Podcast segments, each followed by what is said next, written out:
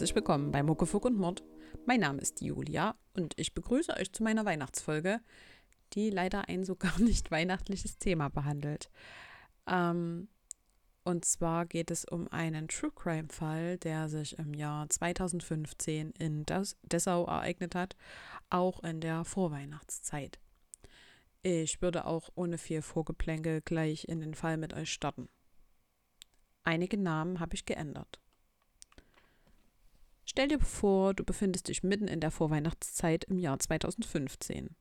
Es ist eine Zeit vor Corona, deswegen gibt es Weihnachtsmärkte, volle Einkaufszentren und zahlreiche Familienbesucher.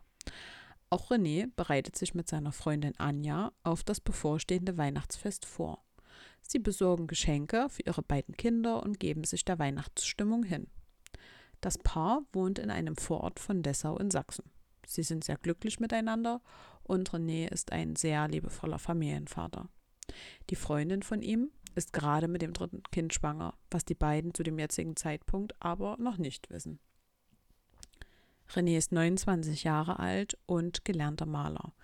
Allerdings arbeitet er nicht in seinem Ausbildungsberuf, sondern hat eher, naja, unübliche Geldeinkünfte, von denen die meisten seiner Bekannten aber nichts wissen. In regelmäßigen Abständen fährt er in die Niederlande.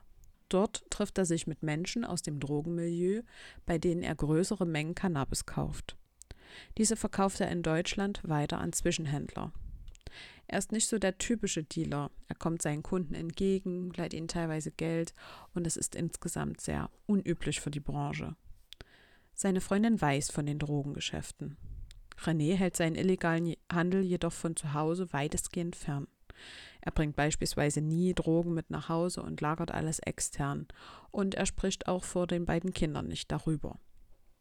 Am 22.12.2015, zwei Tage vor Weihnachten, plant er eine weitere Fahrt in die Niederlande. So steht er morgens gegen 4 Uhr auf und plant dann am Nachmittag wieder zurück zu sein. Er verabschiedet sich noch von seiner Freundin und fährt um 4.30 Uhr mit ihrem schwarzen Ford Focus los. Sein Smartphone lässt er dabei wie immer zu Hause und ist so auch nicht erreichbar in den nächsten Stunden. In den Niederlanden kommt René jedoch nie an. Seine Freundin Anja weiß da natürlich noch nichts davon. Sie verbringt den Tag mit ihren Kindern und kümmert sich um sie. Außerdem schreibt sie einen Einkaufszettel für René. Er soll noch einen Weihnachtsbaum und Getränke für den 24.12. besorgen. Am Abend, als die Kinder schon schlafen, bekommt Anja dann Besuch von einer Freundin. Gegen 18 Uhr ereignet sich an der Muldenaue östlich von Dessau etwas sehr Ungewöhnliches. Ein Auto wird an diesem entlegenen Ort abgestellt, mit Benzin übergossen und dann angezündet. Das Feuer wird zeitnah bemerkt von einem aufmerksamen Bewohner aus einem weiter entfernten Hochhaus. Natürlich fährt dann die Feuerwehr sofort zum Einsatzort und sie löschen das Feuer des komplett ausgebrannten Wagens. Das Kennzeichen ist jedoch noch erkennbar. Und so kommt es dann, dass abends, als Anjas Kinder wie gesagt schon im Bett liegen, es plötzlich an ihrer Tür klingelt. Sie öffnet und zwei Beamte stehen vor der Tür. Die Polizisten berichten ihr von dem komplett ausgebrannten Pkw, in dem jedoch niemand gesessen hat. Anja hat zu jedem Zeitpunkt keine Vermutung, was passiert sein könnte. Nur, dass es etwas sehr Schlimmes sein muss, denn René kehrt nicht zurück nach Hause. Auch am 23.12. bleibt er verschwunden und so gibt Anja eine Vermisstenanzeige bei der Polizei auf. Doch ihr Freund kommt auch weiterhin nicht nach Hause und so muss auch Weihnachten ohne ihn gefeiert werden. Am 26.12.2015 sind Spaziergänger in einem Waldstück unterwegs. Sie kommen dort an einem Ort vorbei, an dem illegal Müll abgeladen wurde. Dieser ist ihnen auch schon wenige Tage zuvor aufgefallen. Der Hund der Spaziergänger interessiert sich besonders für diesen Ort, sodass die beiden nun auf etwas aufmerksam werden, was dort liegt. Ein Leichnam. Den Fund melden sie umgehend der Polizei. Anja liest von dem Fund einer unbekannten männlichen Leiche in der Zeitung. Und später stellt sich auch dabei heraus, dass es sich um René handelt. Der Fundort der Leiche und des ausgebrannten Autos liegen etwa vier Kilometer auseinander. Die Polizei ist sich sehr sicher, dass der Fundort des PKWs nicht der Tatort ist. Auch die Vermutung für ein Motiv gibt es. René hatte zum Zeitpunkt seines Verschwindens eine sehr große Menge Bargeld bei sich. Dieses konnte jedoch nach seinem Mord nicht gefunden werden. Der Verlauf des Tages kann nicht wirklich rekonstruiert werden, da René ja sein Telefon zu Hause gelassen hatte. So ist es nicht möglich, eventuelle Mobilfunkdaten auszulesen. Durch das ausgebrannte Auto gibt es kaum verwertbare Spuren. Daher setzt die Polizei auf Zeugenhinweise. So stützen sie sich beispielsweise auf den illegal abgelagerten Müll. Ein Spaziergänger hatte Tage vor dem Leichenfund ein Foto davon gemacht, weil er dies melden wollte. Auf jenen Fotos ist noch eine ausrangierte Küchenspüle zu sehen. Die fehlt dann jedoch wenige Tage später, als der Leichnam von René dort gefunden wird. In TV-Formaten wie Aktenzeichen XY und Kripo Live wird aufgerufen, dass sich derjenige meldet, der die alte Spüle mitgenommen hat. Allerdings leider vergebens. Auch wer überhaupt den Müll dort abgeladen hat, bleibt unbekannt, da sich der Verursacher auch nach der Verjährung nicht meldet. Also Müll abzuladen, illegal irgendwo im Wald, ähm, ist natürlich strafbar und es gibt dafür eine Verjährungsfrist. Aber wie gesagt, der Verursacher meldet sich nicht. Die Polizisten ermitteln weiter, leider ohne Erfolg. Auch eine Belohnung in Höhe von 10.000 Euro kann daran nichts ändern. Am 29.12.2019, also vier Jahre später, wird der Fall nochmal in Kripo Live vorgestellt. Der Staatsanwalt sucht hier nochmals nach Zeugen. So ist für ihn von Interesse, wer nach dem 22.12. plötzlich über eine größere Summe Bargeld verfügt hat.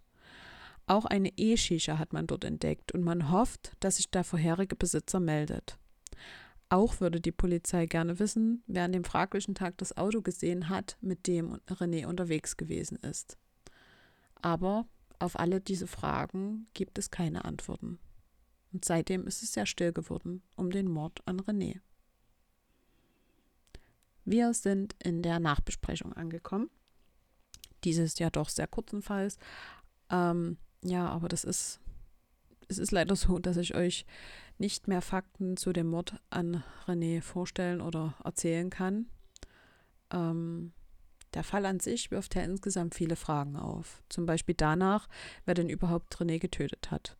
Einerseits könnte es jemand sein, der ausschließlich Interesse an dem Geld hatte, weil es, was er ja bei sich trug.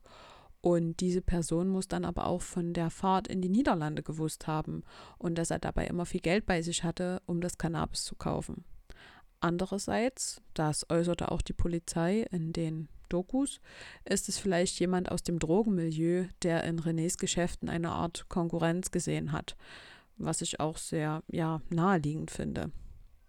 Aber auch dieser vermeintliche Täter ähm, aus dem Drogenmilieu hätte ja dann von der Fahrt wissen müssen.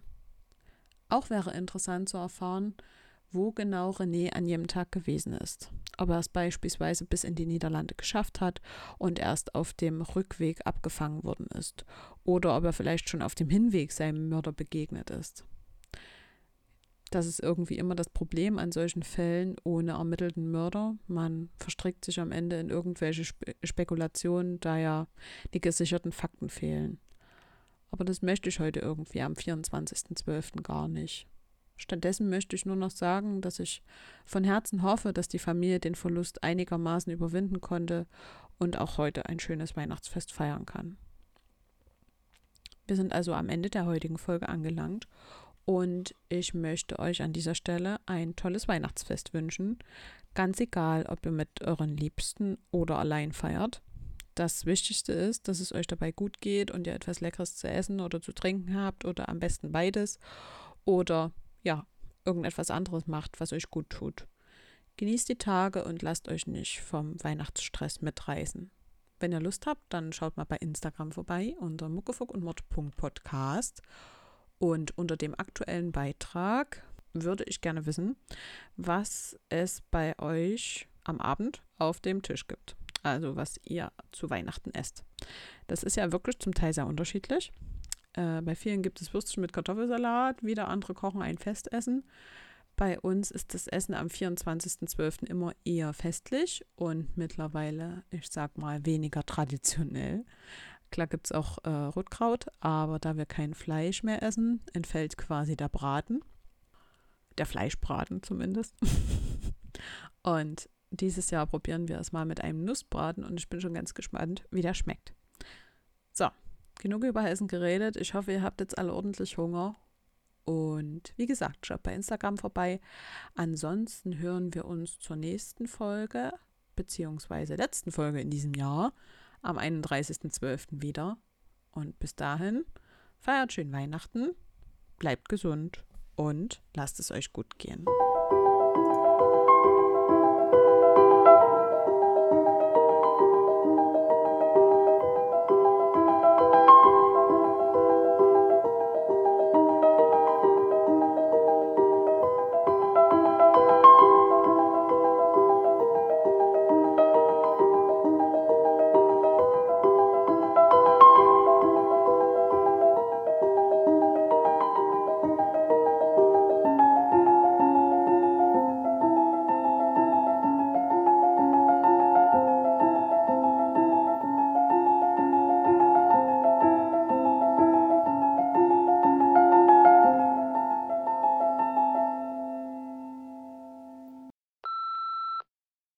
Der Spa der Staatsanwalt.